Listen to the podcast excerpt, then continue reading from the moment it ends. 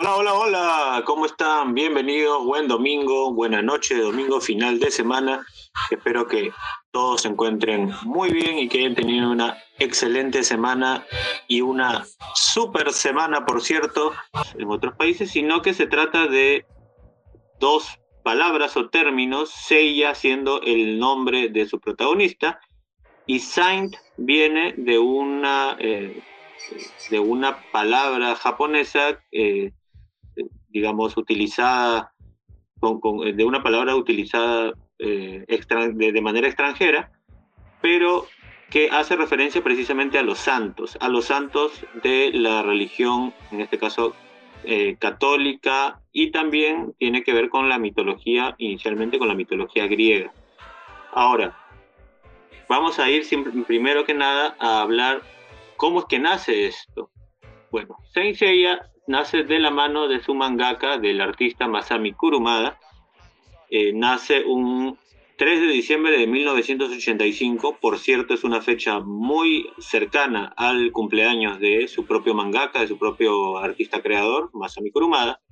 Y Masami Kurumada antes de esta obra había ya desarrollado algunas otras obras populares, pero no tanto como Saint Seiya.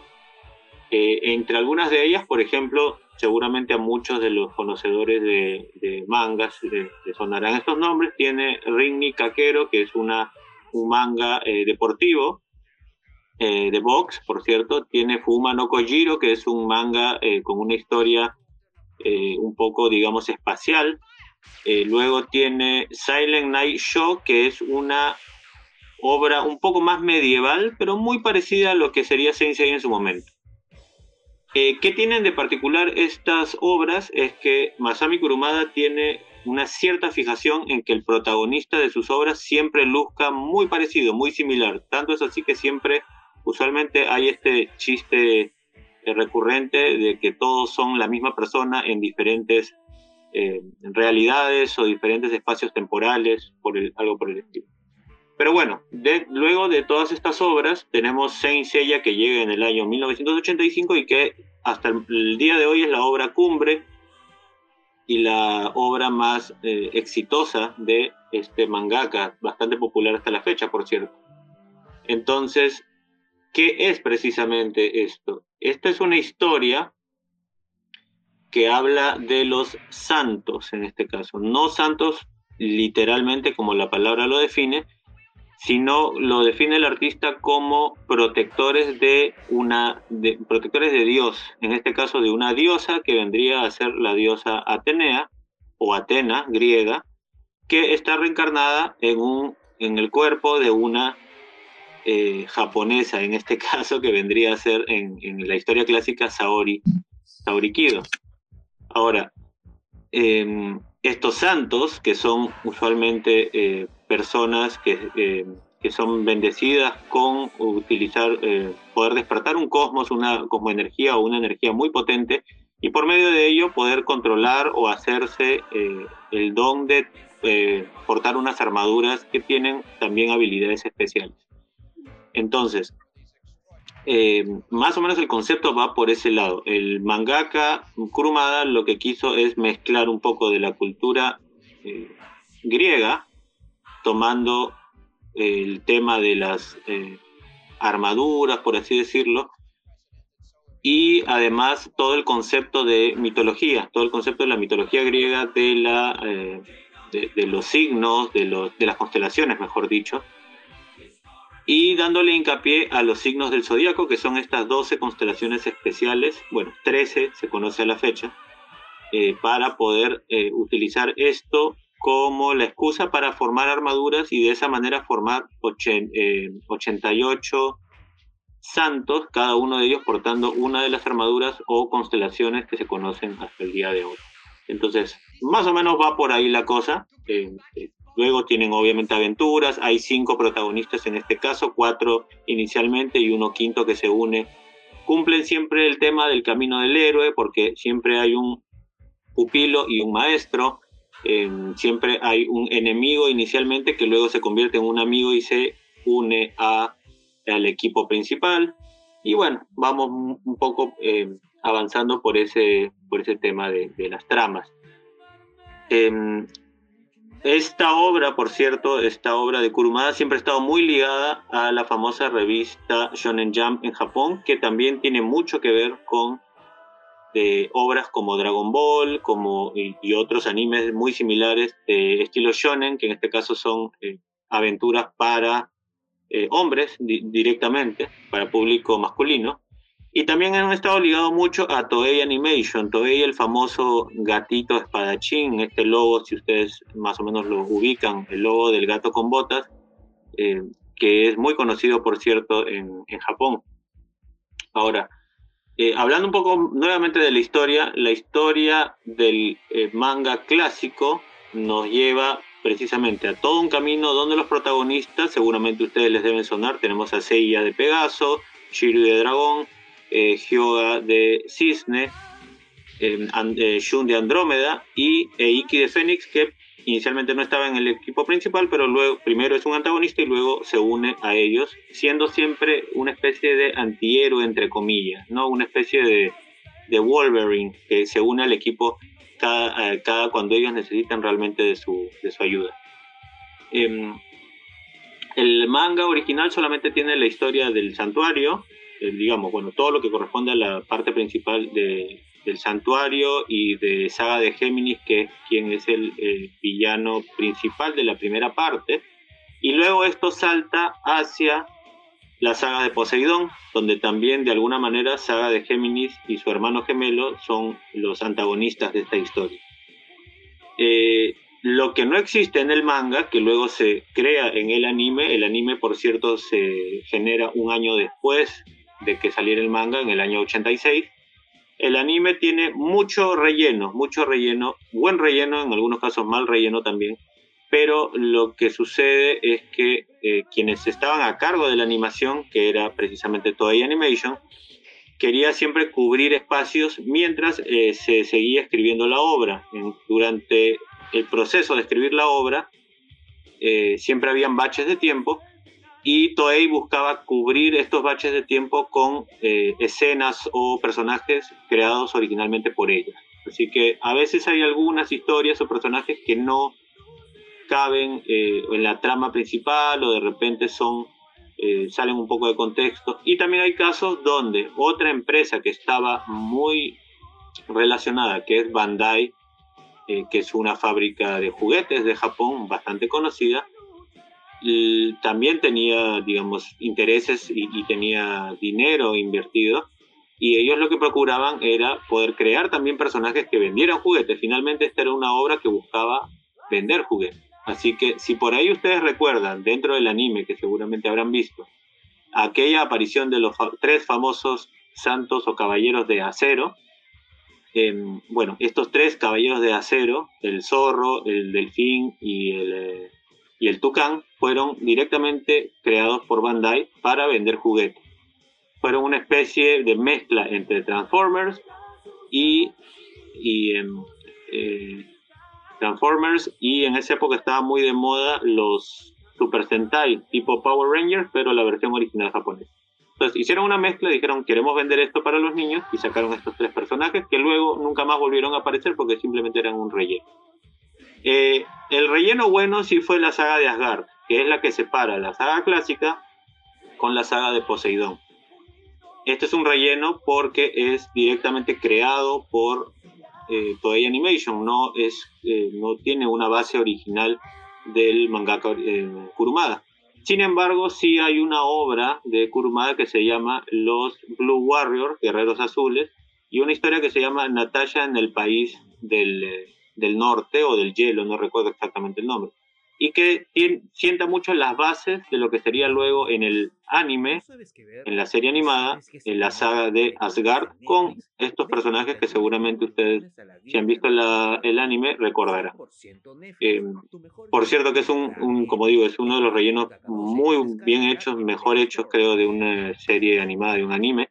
Y muchos fans, es más, muchos fans de Caballeros del Zodiaco, de Saint Seiya, aprecian mucho más Asgard que tal vez la que vino luego la saga de Poseidón, que incluso en Japón no fue tan bien recibida en su momento. Bueno, vamos a entrar luego un poquito más al detalle, les seguiré contando en un momento. Por cierto, vale destacar, bueno, esto se los digo al regreso, de todas maneras vamos a seguir conversando un poco sobre las bases de Caballeros del Zodiaco, por qué se llamó Caballeros del Zodiaco además, queda esa duda todavía, ahora se las voy a comentar. Y, eh, y vamos directamente con la música para no ampliarnos más, vamos a poner Pegasus Fantasy, el opening eh, original, Soldier Dream, el opening de la segunda temporada, y Blue Dream, que es un ending bastante pedido por los fanáticos del anime. Así que vamos con la música, regresamos en unos minutos. Estás en Butaca 12 y esto es Geek Show, no te muevas.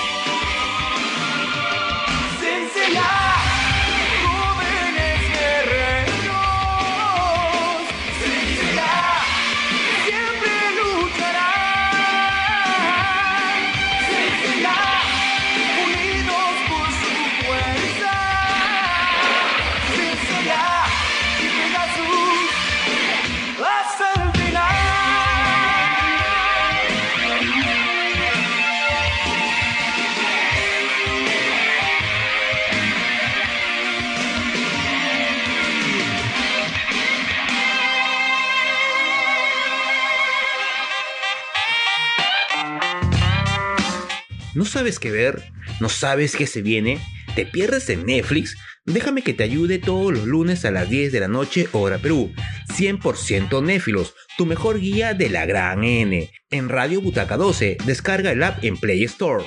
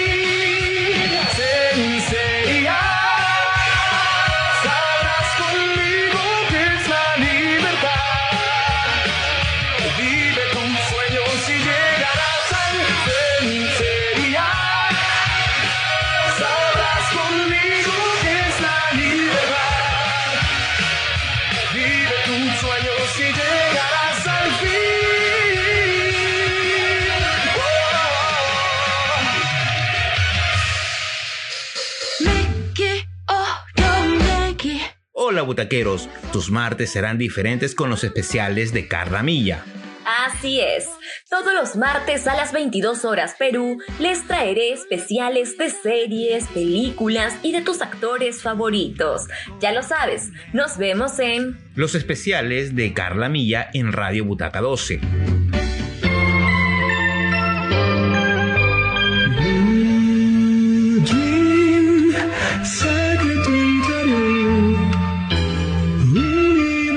intersección de dos.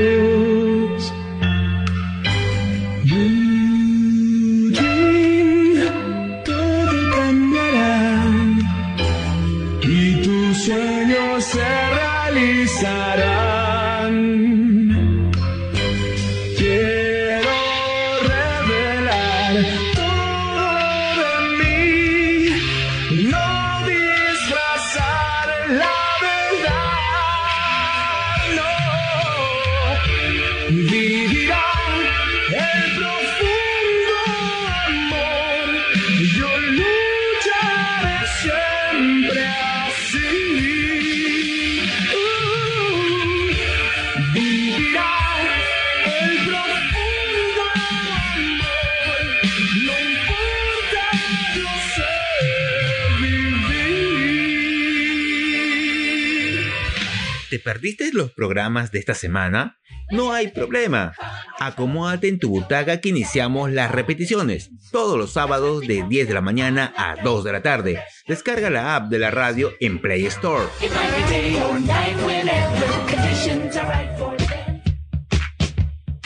Si deseas saber más sobre DC, Warner Brothers, Cartoon Network y muchas cosas más, entonces Max On Air es el programa para ti. Estamos los jueves de 7 a 8 de la noche, hora Perú.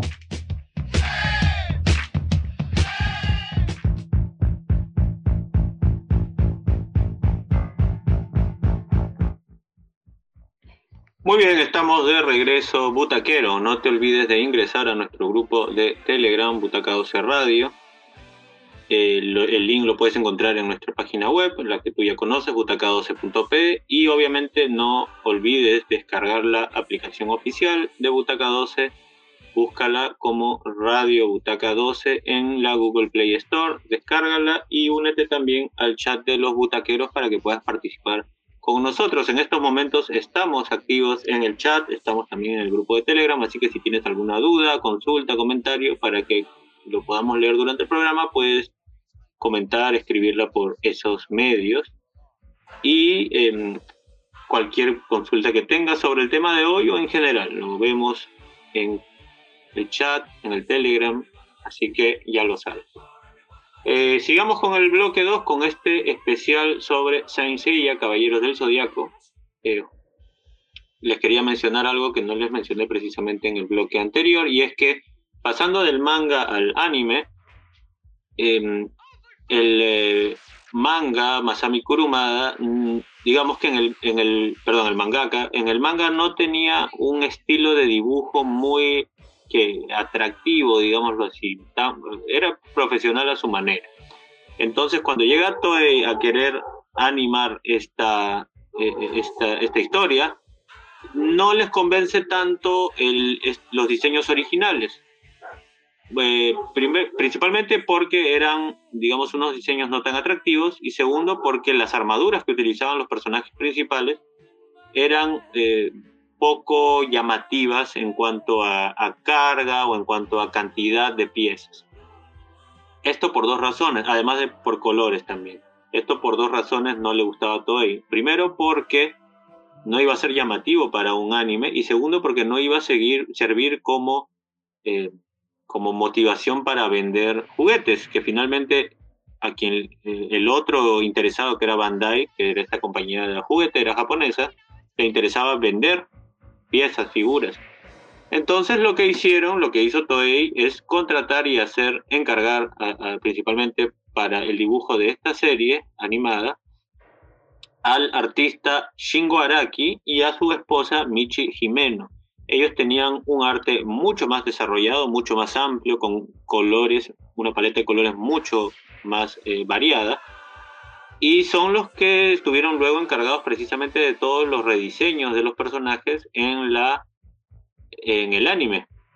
Tal es así de que tenemos la saga clásica, la saga original, donde las armaduras que utilizan los personajes principales son mucho más eh, desarrolladas, elaboradas que los diseños originales de Masami Kurumada.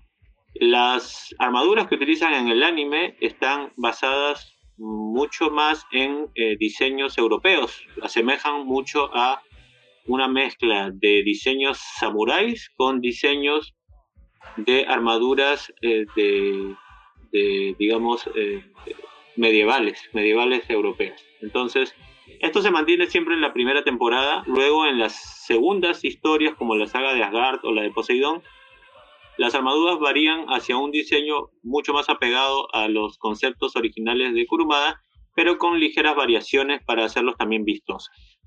Eh, eh, luego, bueno, tenemos eh, las historias que continúan. Esto, digamos, la, parte principal inicial fueron estas tres historias conforman esta saga eh, donde los villanos son precisamente el, villano de la saga clásica del santuario es saga de Géminis que tiene una doble personalidad. Tenemos la saga de Asgard donde eh, la villana entre comillas es Hilda de Polaris que es la sacerdotisa de Odín el dios eh, nórdico. Pero quien realmente se supone que le estaba controlando era Poseidón que había despertado prematuramente antes de tiempo y había sido despertado por Canon de Géminis, el hermano gemelo de Saga de Géminis, quien en esos momentos había usurpado la eh, escama o la armadura marina de eh, caballero de dragón marino. Entonces, él prematuramente se encarga de despertar a Poseidón y Poseidón, bueno, obviamente, como a alguien que los despierta antes de tiempo, eh, amanece, aparece con un carácter queriendo destruir todo porque, no, no, no le había parecido la manera, ¿no? Entonces, más o menos pinta por ahí. Y obviamente despierta en el cuerpo de un personaje que es amigo directamente de Saori, que en este caso ya ella es la diosa Atena.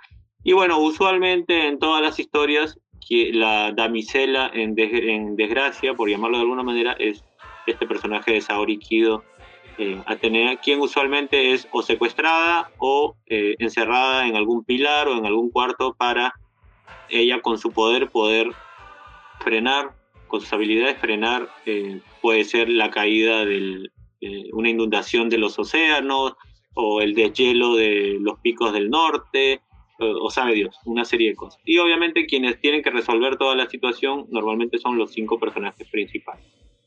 Eh, luego de esto, tiempo, bastante tiempo, mucho después, ya por pasando el, 2002-2003 aproximadamente, se lanzaron en eh, la saga de Hades. La saga de Hades es, fue una, una nueva aproximación a la historia, también de un manga original de Masami Kurumada. Pero los japoneses, precisamente como yo les mencionaba hace un momento, le habían perdido un poco eh, la fe al, al anime eh, luego de la saga de Poseidón porque no fue bastante corta y no fue de, su total agrado. Entonces tardó mucho en aparecer esta saga de Hades. La saga de Hades está basada eh, precisamente en el despertar del dios del inframundo Hades, eh, quien tiene tres, tres partes de historia, digámoslo así. Hay una que, se, que empieza en el santuario, donde despiertan los caballeros que han sido ya caídos en desgracia o fallecidos, o etcétera, y, aparecen ellos como parte del ejército de Hades. Luego tenemos eh, en esta misma parte a los caballeros dorados, quienes, digamos, tratan de salvar e, esta parte de la historia, y los personajes principales, los cinco protagonistas, entran en la segunda parte de la historia, que es el infierno.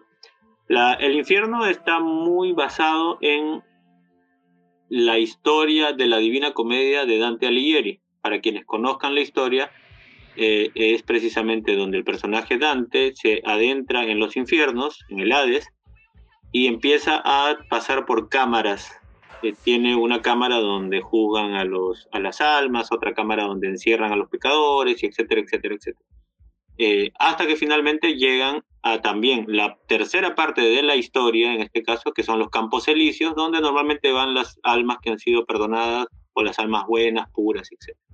Entonces, toda esta parte de Hades está basada en esta historia, es una historia bastante interesante, por cierto, y tiene muchos personajes, en este caso Hades tiene 108 espectros, que están basados en mitologías de otros, de otros ámbitos, mitologías nórdicas, tiene eh, eh, eh, criaturas de, otras mitologías, de mitología inglesa, una serie de criaturas muy interesantes, por cierto. Y también de libros y de obras literarias. Tenemos luego de eso lo que fue llamado como saga del cielo, donde supuestamente se iba a adentrar en la historia del Olimpo, de Zeus y de los demás dioses olímpicos. Pero esto nunca llegó a darse porque luego de la saga de Hades, también nuevamente el público japonés perdió un poco eh, la fe sobre este producto y simplemente dejó, dejó de, de, de, verlo, dejó de consumirlo. Entonces esto se quedó como una obra inconclusa. Masami Kurumada siempre tuvo el gran deseo de terminarlo, lo cual no se pudo dar y tampoco se animó, obviamente. Eh, se quedaron conceptos, se quedaron eh, personajes. Hasta el día de hoy hay mucho fanático que quiere y, que, apoya, que motiva que se termine esta historia. Pero bueno, el mismo Masami Kurumada prefirió ir por otro lado y contar otra historia que tal vez le, resultaba mejor, eh, tanto económicamente como, digamos, en función a, las historias. Ahora, ¿qué más tenemos por acá? Bueno, también esta historia ha tenido, como le podríamos llamar, como spin-offs, es decir, eh, como obras que se basan en obras alternativas que se basan en la obra original, que no son escritas por el mangaka original, pero que en muchos casos son aprobadas o, em, eh, o las mismas editoriales aprueban estas obras. Tenemos principalmente, por ejemplo, a... A ver, permítanme para revisar acá. Tenemos, por ejemplo, el lienzo perdido, de Los Canvas, también conocido, que es una serie que luego es un, es un manga que está escrito por eh, Teshirogi mm, y contó en su momento con la aprobación del mangaka original. Em, y el manga básicamente se basa mucho en la historia clásica, con los personajes, los 12 santos dorados, etcétera, eh, siguiendo en realidad el mismo molde de los personajes, el mismo perfil, la misma personalidad, solo que eh, la locación es la antigua Guerra Santa de hace eh, un ciclo, de un ciclo pasado, siglo XVIII, digamos. Hay otros personajes, Pegaso sigue siendo el personaje principal, pero es su antepasado. Eh, también los dorados son antepasados en muchos casos de los que vendrían luego. Y esto fue luego animado, seguramente muchos lo recordarán porque estuvo también buen tiempo en la plataforma Netflix, eh, pero solo se llegaron a animar dos temporadas, faltó siempre una tercera para terminar la historia, que no se llegó a dar porque la productora que lo estaba encargada de producirla era TMS, que era una competidora en Japón de Toei Animation, y por un tema eh, de derechos y de, bueno, de, conversaciones y demás, no se llegó finalmente a hacer la tercera temporada. Además que luego el eh, señor Kurumada prefirió el voltear la obra y hacer su propia obra, continuar su propia obra que hasta el, hasta el día de hoy sigue vigente, que es eh, Siguiente Dimensión o Next Dimension, como también se le conoce.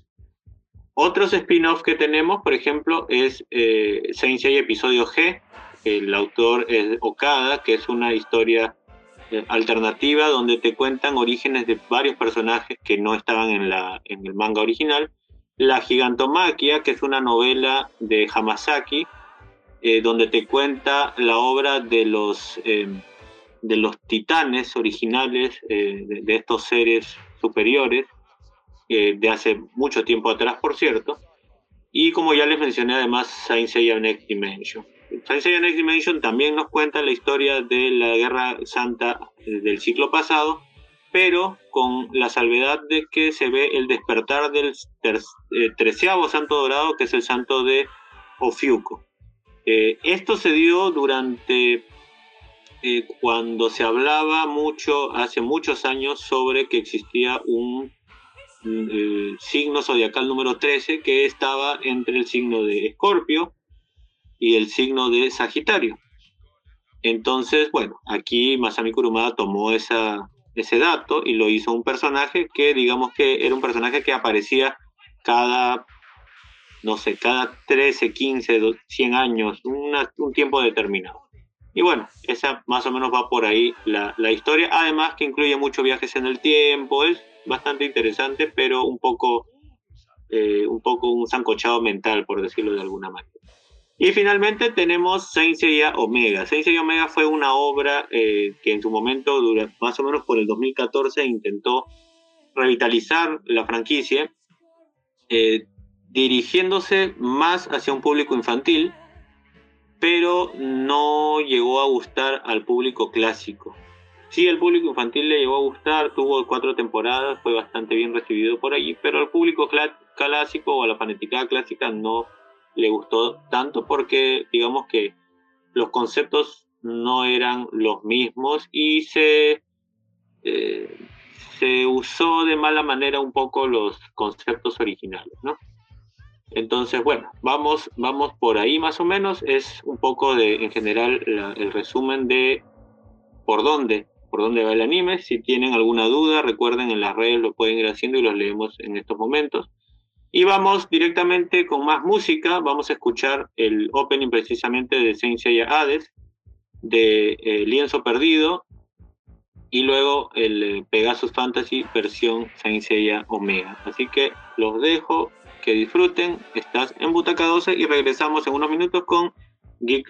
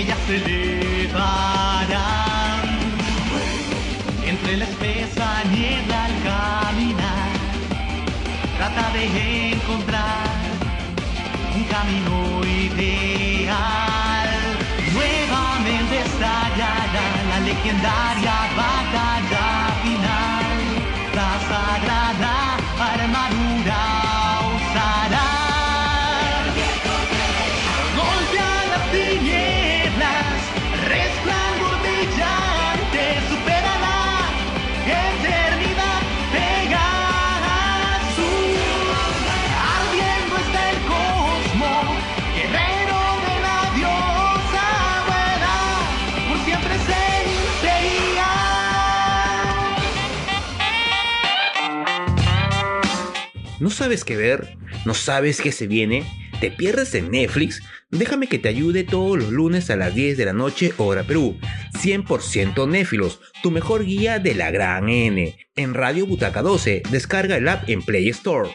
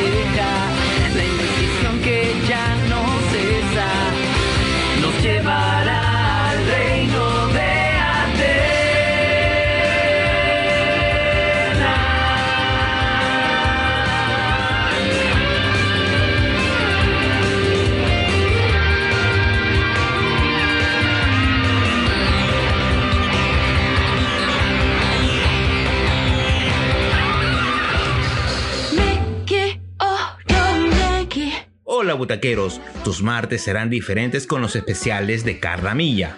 Así es, todos los martes a las 22 horas Perú les traeré especiales de series, películas y de tus actores favoritos. Ya lo sabes, nos vemos en... Los especiales de Carla Milla en Radio Butaca 12.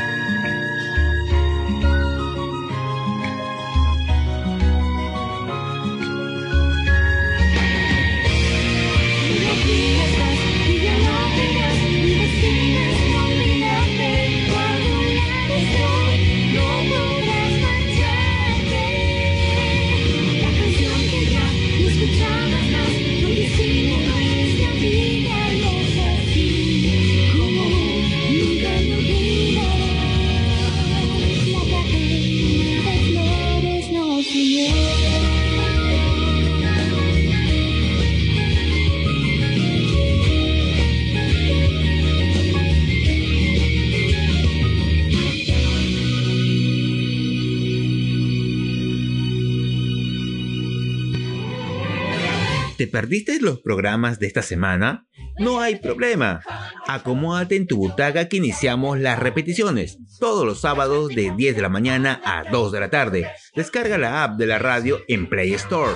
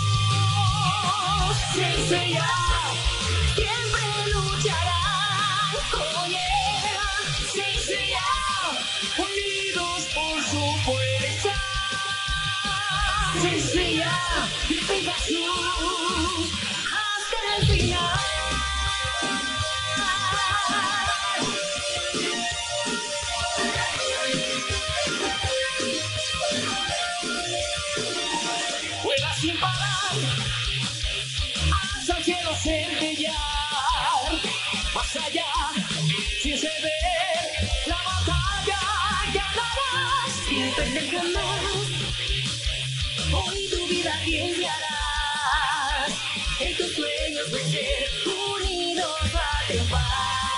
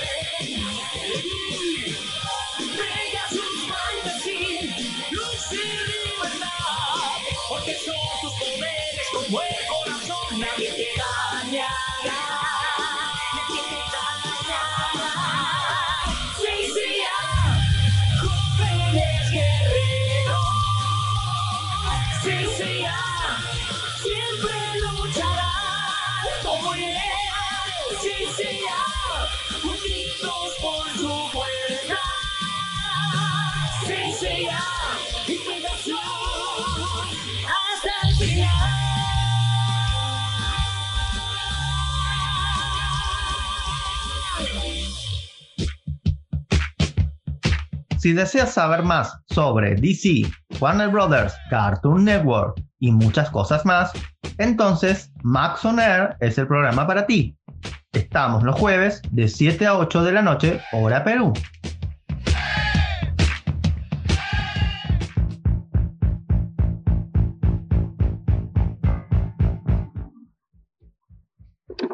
Muy bien, butaqueros, estamos de regreso y vamos a hablar ahora, vamos a seguir con este eh, especial sobre Saint Seiya, Caballeros del Zodíaco.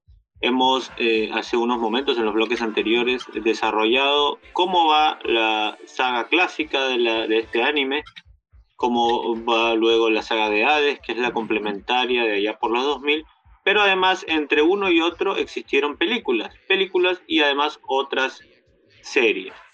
Entonces vamos a hablar un poquito de las películas que derivaron del anime. Y normalmente en la mayoría de los casos, si no es en todos, estas películas eh, que son muy recordadas, por cierto, en muchos casos, a nosotros como peruanos, quien, le habla, quien les habla, eh, muchas veces este tipo de películas se estrenaban en cines de pequeño, eh, de pequeño espacio, que normalmente estaban en ciertas avenidas de la, de la ciudad.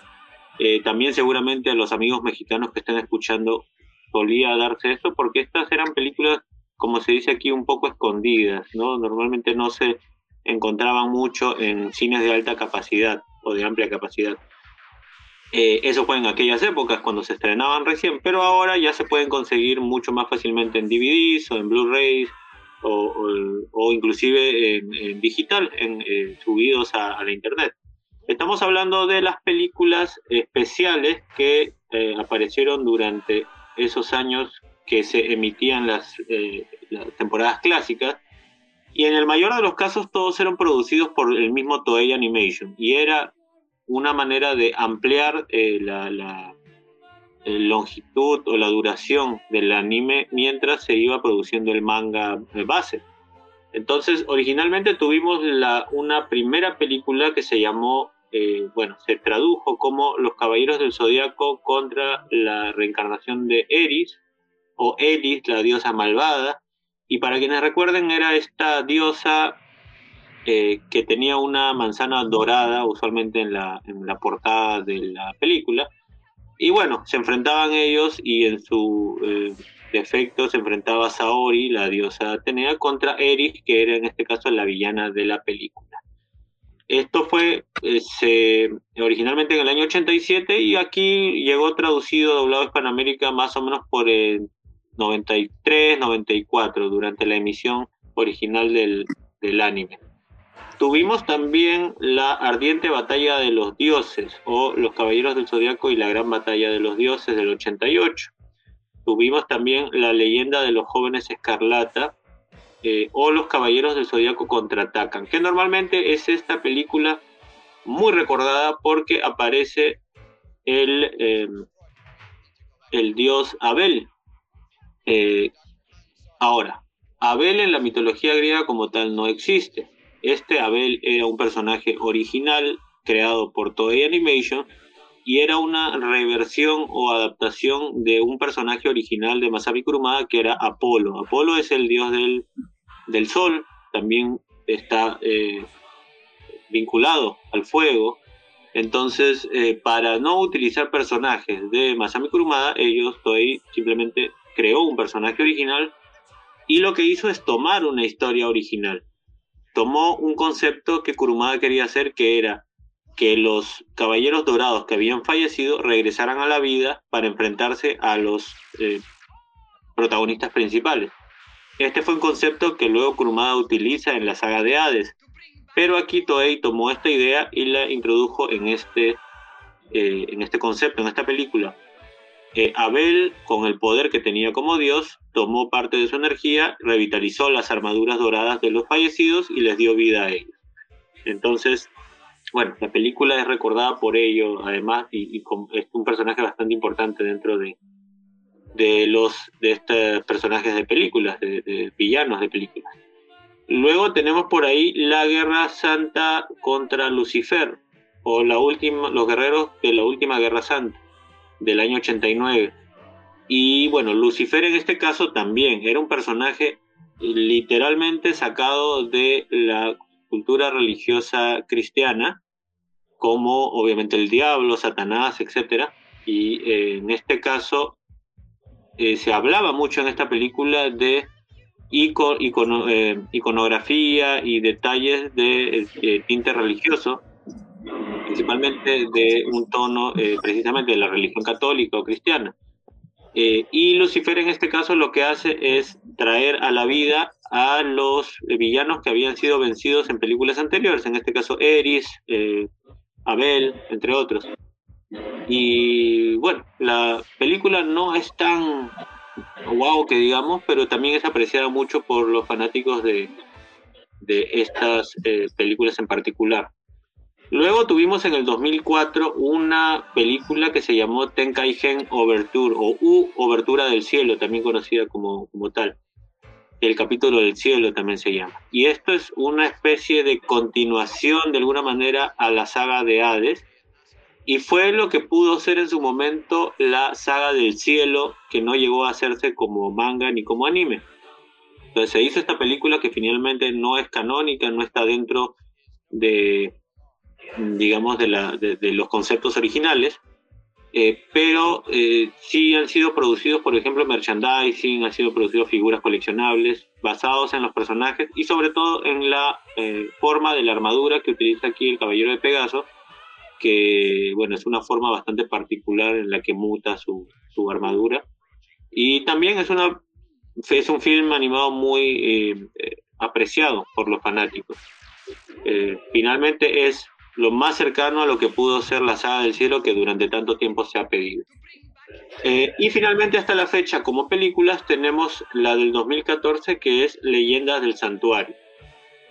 Eh, recordarán seguramente estas películas que sí fueron, sí fue estrenada en los cines eh, como entre bombos y platillos como el regreso digamos de la franquicia y esta película es desarrollada por los mismos, eh, gran parte de los mismos desarrolladores entre guionistas y productores, de lo que luego sería la serie animada producida por Netflix, eh, llamada como Knights of the Zodiac o eh, Caballeros del Zodiaco.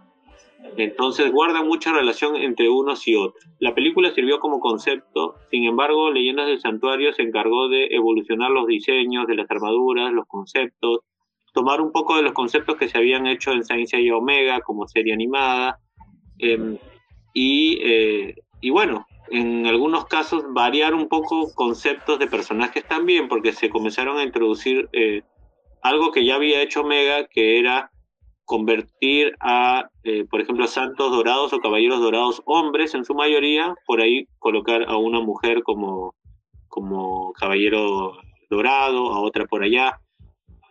Y ese es un concepto que originalmente maneja el mangaka original Kurumada, eh, como que las mujeres eh, dentro de, las, de los guerreros del santuario tenían un lugar específico. No vamos a entrar en detalles, pero bueno, es parte de la obra original.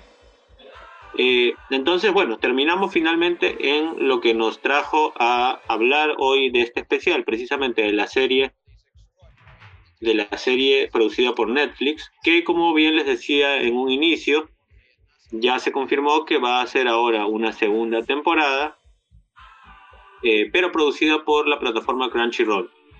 Eh, todavía no tenemos mayores detalles, acaba de aparecer un trailer muy pequeño y unos pósters eh, hace muy poquitos días, así que solo queda esperar y ver qué, eh, cuáles son los cambios que nos van a dar, pero es, lo más probable es que sigan la historia original que ya se conoce. Obviamente esta serie sabemos que está dirigida a un público nuevo, un público un poco más infantil, eh, pero la historia es casi directamente calcada de la original. Eh, bien, entonces, ah, y antes de irnos a la música, eh, existió durante estas épocas, de, a partir del 2000, eh, el, este anime se llevó a Estados Unidos y, se, y en Estados Unidos ocurrió algo que usualmente ocurre mucho con productos que llegaron, productos japoneses o anime a territorio estadounidense. Y es que se cambiaron, se intentaron cambiar nombres, se intentaron cambiar personajes, conceptos un poco, algunos, en algunos casos le llaman censura, eh, porque hubieron detalles que se cambiaron, por ejemplo, no se permitía en Estados Unidos en la emisión sangre roja, sangre como debe ser, sino se cambiaba el tinte del, del- del- el tono de color de la sangre para que no fuera tan ofensivo probablemente. Eh, en el caso de Shun de Andrómeda, que originalmente es un personaje bastante andrógino y es muy eh, noble, en muchos casos tiene actitudes un poco femeninas, eh, en Estados Unidos no se aceptó esto y se le, eh, a pesar de que seguían la base original un hombre siendo un hombre, se le cambió el nombre y también se le cambió al actor de doblaje por una voz femenina, cosa de que lo trataban al personaje como si fuera una mujer a pesar de que en todos los demás países seguía siendo hombre. Y esto, bueno, salvando distancias, se llevó a la serie de Knights of the Zodiac, donde eh, finalmente los productores estadounidenses lograron lo que querían durante tantos, más de dos o tres décadas, que era que Shun de Andrómeda fuera mujer. Entonces, ahora en la serie se llama Shaun de Andrómeda y precisamente es una mujer, en parte para darle un poco de inclusión al grupo también, ¿no? Eh, digamos, ya no son cinco hombres, sino cuatro hombres y una mujer eh, quienes forman a los protagonistas. Eh, listo, vamos, luego seguimos comentando, todavía queda esta duda de por qué se les llamó caballeros a estos personajes, ya luego les hablaré de ello. Eh, ah, bueno, y antes de continuar, lo que les quería comentar.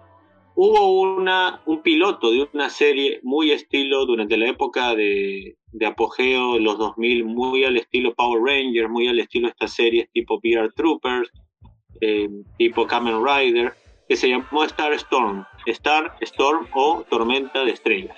Fue un piloto que fracasó, eh, trató de introducir a estos personajes japoneses a un, en un entorno más americanizado, pero eh, simplemente quedó como piloto. Eh, no pasó a más. Bueno, los personajes no estaban hechos muy, muy bien, digamos. Eh, las armaduras no eran precisamente armaduras. Digamos que el piloto parecía más un video de, no sé, de, bailarines de, algún cabaret o algo por el estilo, porque usaba muy poquita ropa, por cierto, así que no es lo, lo mejor, pero igual si quieren ver el piloto, está en YouTube, lo pueden buscar y les voy a dejar y de todas maneras en el Telegram el, el link para que puedan ver el piloto eh, que es muy cortito, de un minuto de más. O Tormenta de Estrellas. Así que ahora sí, nos vamos nuevamente con lo que nos queda de música y regresamos rapidito. No te muevas, que regresamos a Geek Show.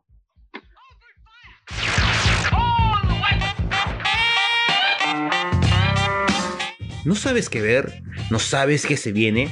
¿Te pierdes en Netflix? Déjame que te ayude todos los lunes a las 10 de la noche, hora Perú. 100% Néfilos, tu mejor guía de la gran N. En Radio Butaca 12, descarga el app en Play Store.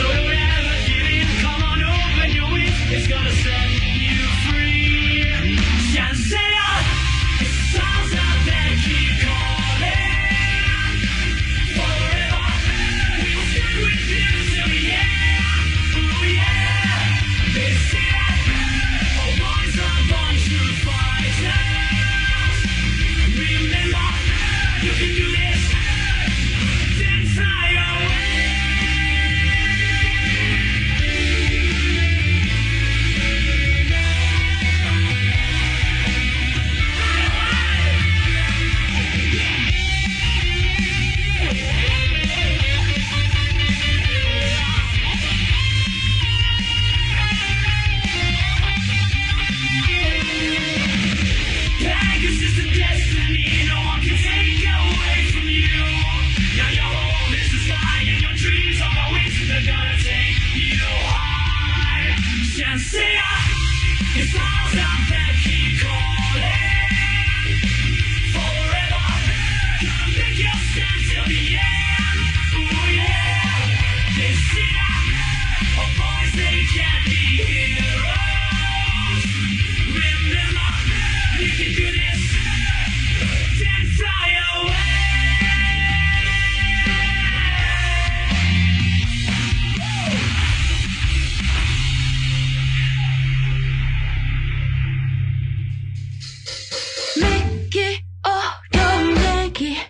butaqueros, tus martes serán diferentes con los especiales de Carla Milla.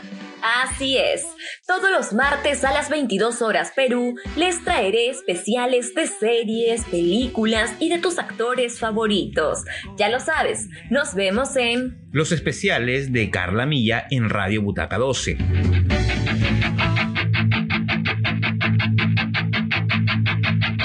I walked along the avenue.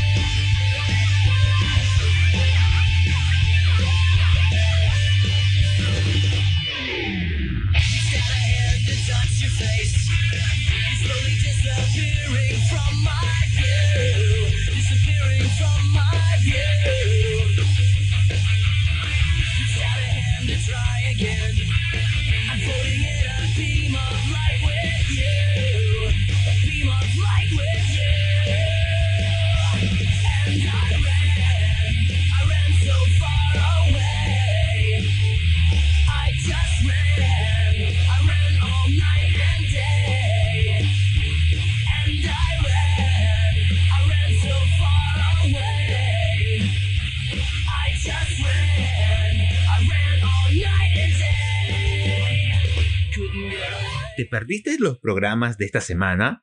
No hay problema. Acomódate en tu butaca que iniciamos las repeticiones todos los sábados de 10 de la mañana a 2 de la tarde. Descarga la app de la radio en Play Store.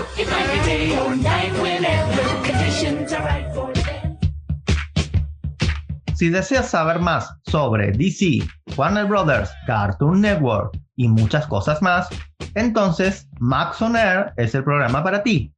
Estamos los jueves de 7 a 8 de la noche, hora Perú.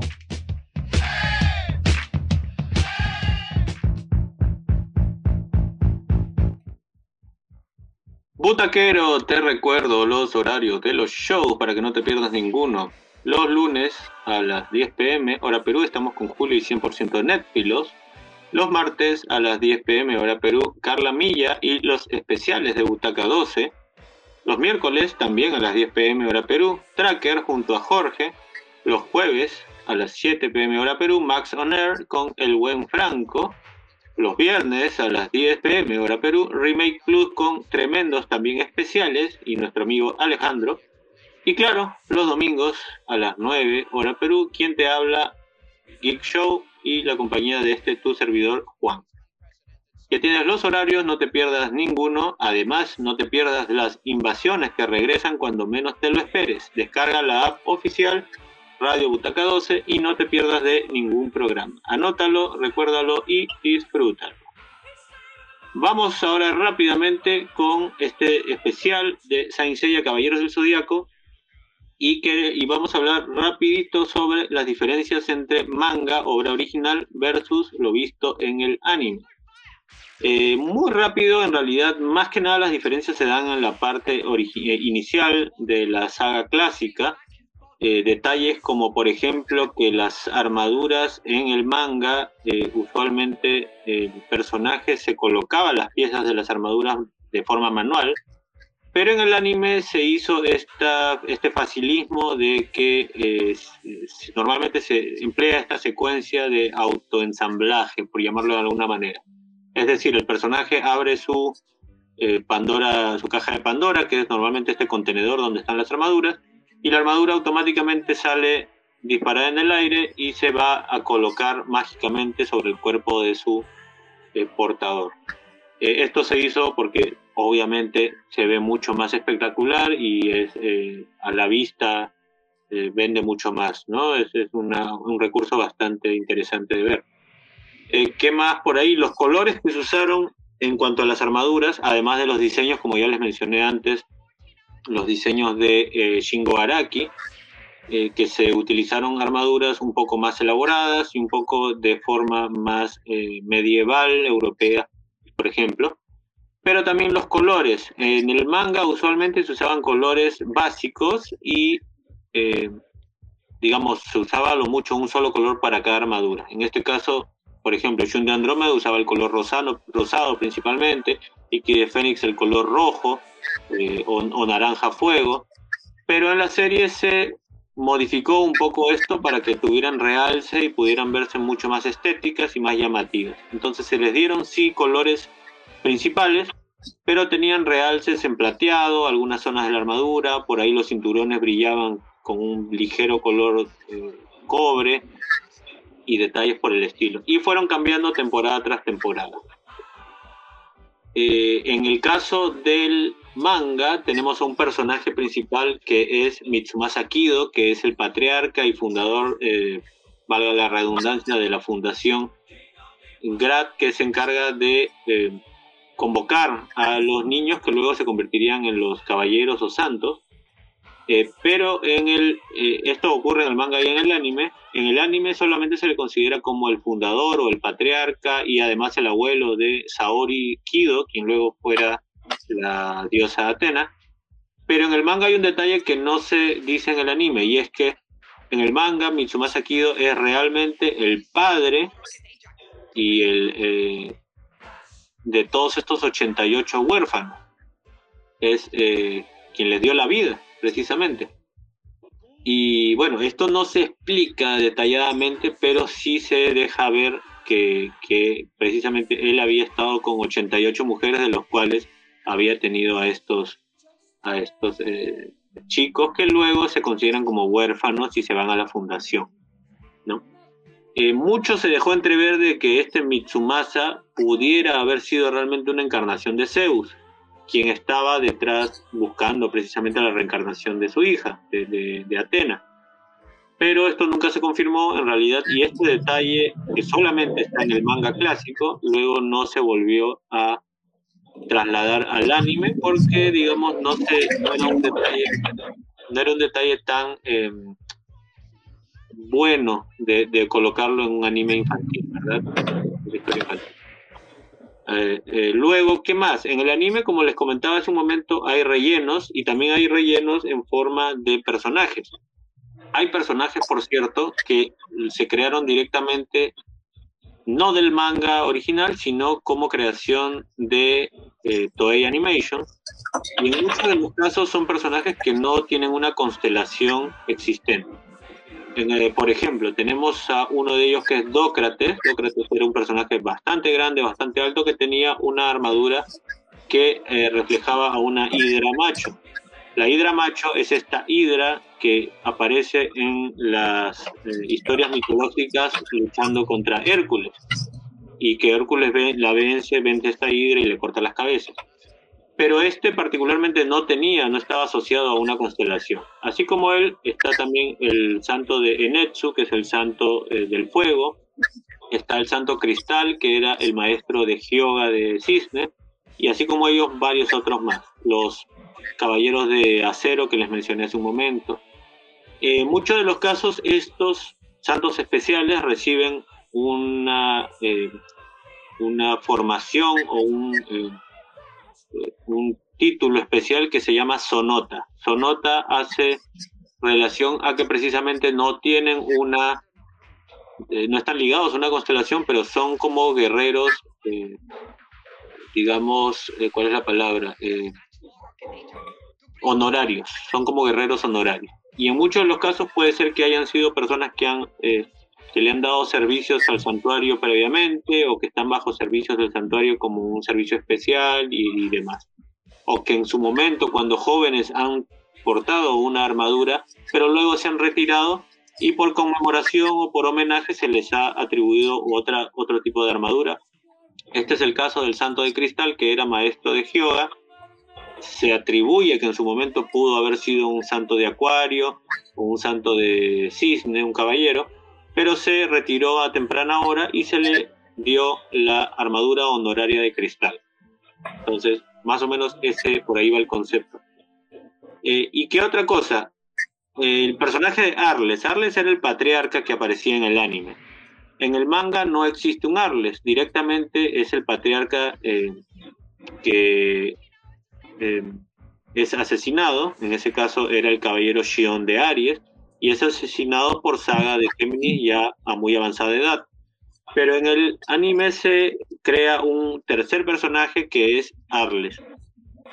Eh, este Arles simplemente era una figura del anime para colocar a un villano muy villano, muy malvado, que luego sería eh, revelado que, que era realmente Saga de Géminis.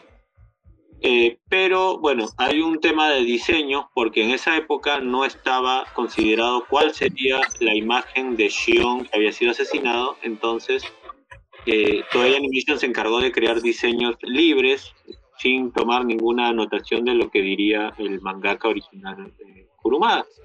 Esto también ocurre en, en una historia posterior que es la saga de Asgard, donde le crean un diseño original a Doko de Libra, que, es el, que era el maestro de Shiryu de Dragón. Eh, pero en ese momento eh, Masami Kurumada tampoco había definido una, un diseño para este personaje. Así que por eso en muchos casos hay diseños que luego no, eh, digamos, no, no conversan con diseños que han aparecido, aparecido canónicamente posterior, porque fueron creados en momentos donde, donde no, eh, no se tenía un diseño realmente contemplado por el autor original. Eh, ¿Qué más? Bueno, en cuanto a esto, tenemos también algo que formó eh, algo muy importante eh, en lo que llegó aquí a Latinoamérica fue el doblaje. El doblaje fue muy importante, el doblaje hispanoamericano para nosotros, para, para poder consumir este producto. Pero en muchos casos tuvo también muchos problemas y muchos errores. ¿Por qué? Porque en eh, la mayoría de casos los guiones llegaban directamente de Japón o llegaban también de Europa con la lengua original de ellos y se hacía una traducción a veces no muy fidedigna de, de lo que iban a, a doblar los actores eh, en versión latina. Entonces, por eso en muchos casos tenemos errores, tenemos errores de, de- de gramática o de, o de locución o palabras y frases que no tienen mucho sentido. Y bueno, eso ha quedado como parte de las experiencias que tiene este anime precisamente. Uno de ellos que siempre, del cual se hace siempre referencia precisamente es el famoso santo de Junini. Esta es una frase que la dice Shun de Géminis cuando va a ingresar a la casa de Géminis, perdón, Shun Andrómeda a la casa de Géminis, y, y él menciona el santo de Junini. Y esta palabra Junini es una mala interpretación de cómo se pronunciaría Géminis en japonés, que vendría a ser algo así como eh, Jiminy o algo por el estilo. Eh, y los doblajistas lo entendieron mal y simplemente dijeron Junini, como si fuera un, un personaje muy aparte del que vendría a ser precisamente el Caballero de Géminis.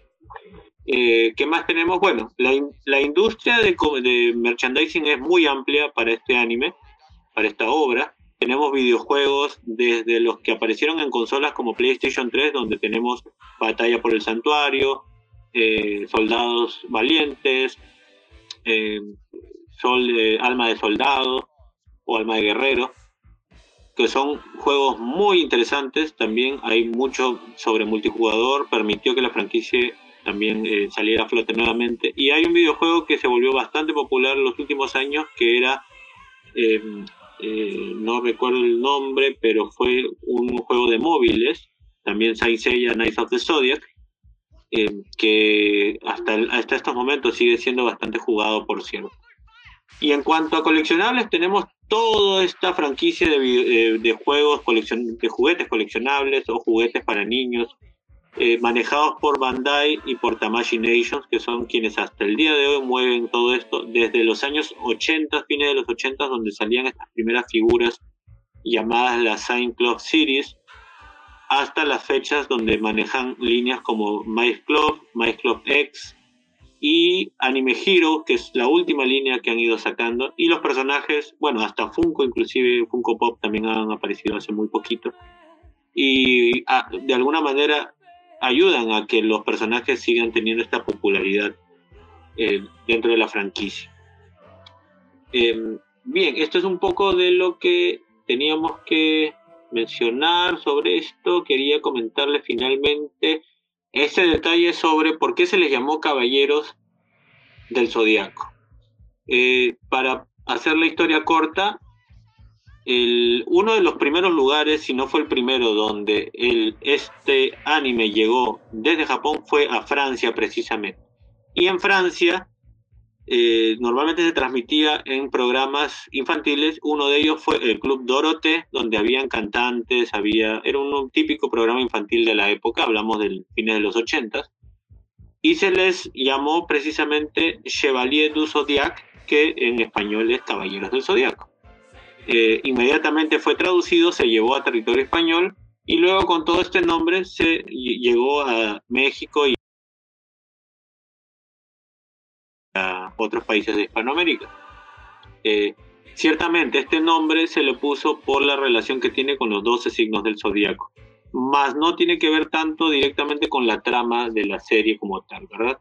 Entonces, bueno, se popularizó de esa manera como Chevalier du Zodiac, Caballeros del Zodiaco, y es como se consumió en otros países. Y Estados Unidos finalmente llegó con el nombre en inglés que era Knights of the Zodiac, que finalmente tiene que ver con lo mismo. ¿Por qué se les llamó caballeros y no santos? Bueno, el término santos, que viene del título original, se intentó hacer hacia un lado para que no tenga implicaciones religiosas.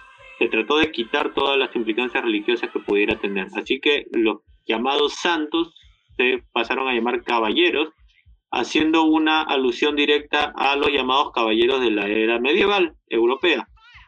Eh, también al gran patriarca, en este caso, en el idioma original japonés se le llama eh, Pope, Pope o Papa directamente, Papa, porque era la cabeza de este santuario donde estaban los santos, precisamente. Pero precisamente para quitar toda implicancia religiosa se le pasó a llamar patriarca en otras eh, en otros idiomas, por cierto. O gran padre en todo caso. Así que esa es directamente la explicación de, eh, de cómo funciona, cómo funcionaron estos términos y la llegada que tuvo esta serie a la eh, a, otro, a otros países, a nuestros países de Hispanoamérica y parte de Europa. Muy bien, ahora sí, nos vamos. En este caso, el retrotrack de la semana tiene que ver con precisamente aquel tema, aquella canción que seguramente para muchos hizo empezar todo, hizo que conociéramos esta serie, este anime durante los noventas, a quienes lo vimos durante esa época. Eh, y precisamente fue la canción con la que llegó desde España y desde tierras europeas. Esta canción se llama La canción de los héroes, pero muchos, como en mi caso, la conocemos gratamente, con gratos recuerdos, como la canción de los errores. Y ahora que escuchen la música lo van a entender. Así que vamos con esa canción y regresamos rapidito con el retro. Este es el retro track y regresamos con Geek Show para terminar.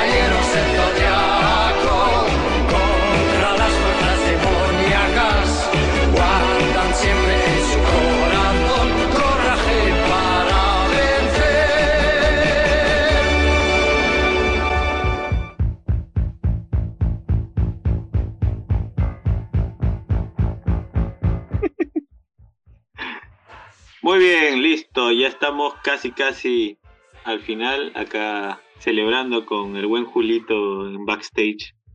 Salud, salud. Disfruten lo que queda del domingo. Eh, bueno, no podemos cerrar este especial, obviamente, sin mencionar las recomendaciones del día, como es cada semana. Y en este caso, por el tema precisamente, vamos con algunos mangas, si es que quieres conocer de qué se trata este anime, precisamente, perdón, este manga o esta obra.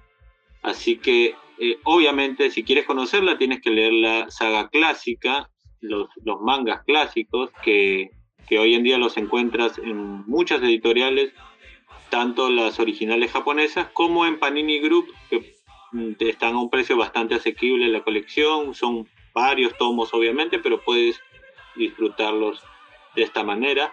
Eh, y muy recomendado además es l- la historia vigente que es Next Dimension, eh, para que te enteres un poquito de qué va el manga actualmente. El manga, el manga actualmente está un poco detenido, el mangaka original va detenido por razones personales, pero esperemos que siga los eventos y sean terminados próximamente. ¿Qué más te puedo, eh, que te puedo recomendar? La enciclopedia Tyson es la enciclopedia donde te dan los datos sobre cada personaje que ha aparecido, inclusive aquellos de los cuales no nos han contado información en el anime o en el manga, pero te puedes enterar un poco de su nacionalidad, de su edad, eh, datos. No está hecho directamente por Kurumada, pero está eh, con- eh, confirmado, aprobado por él mismo.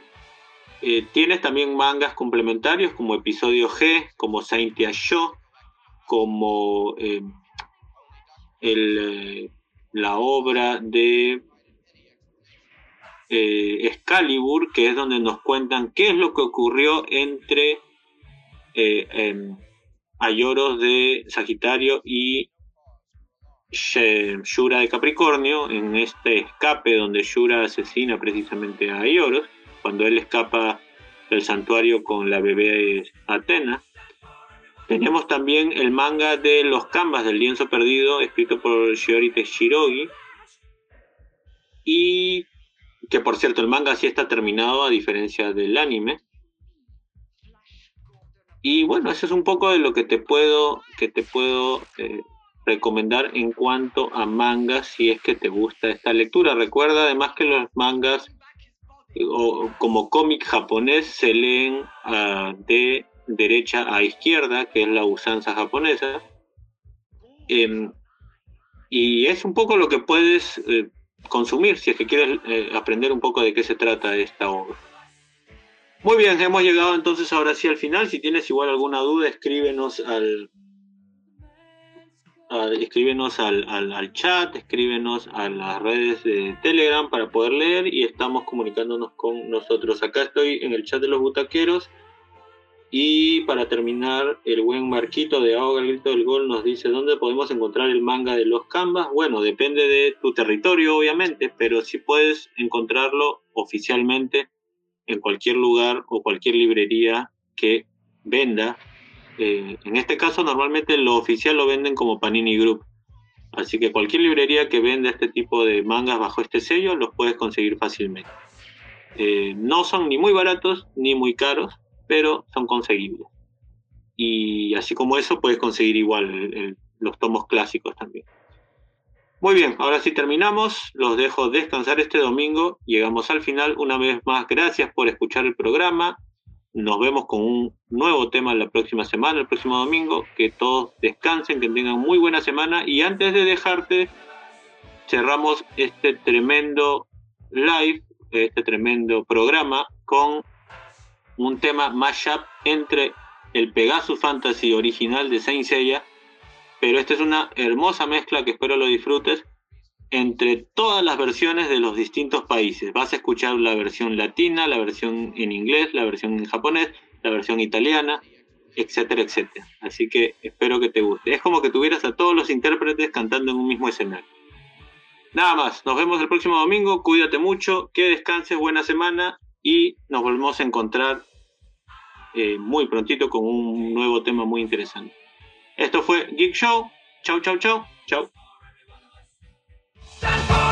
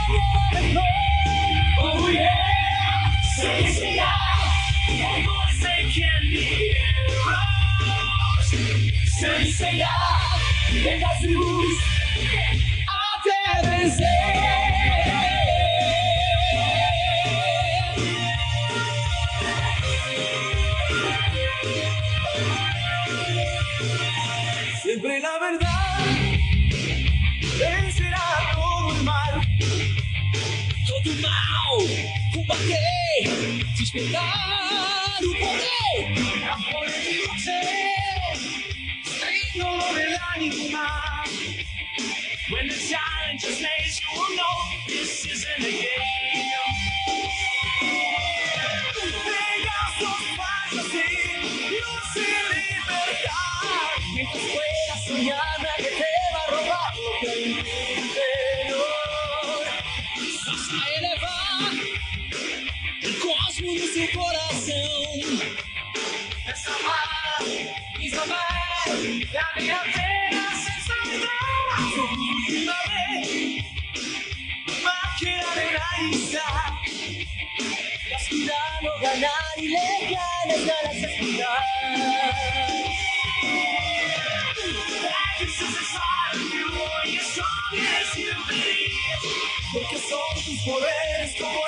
sogna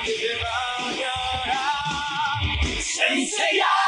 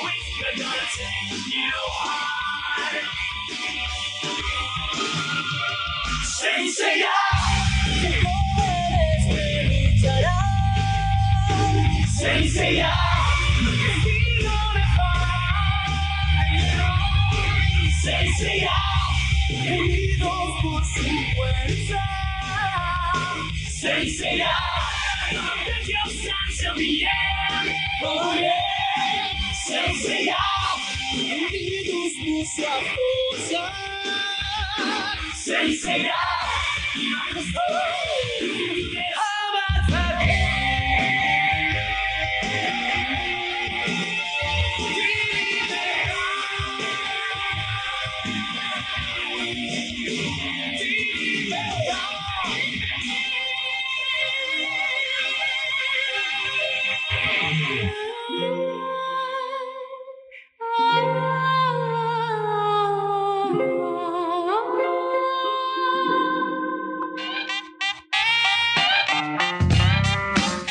Sabes qué ver?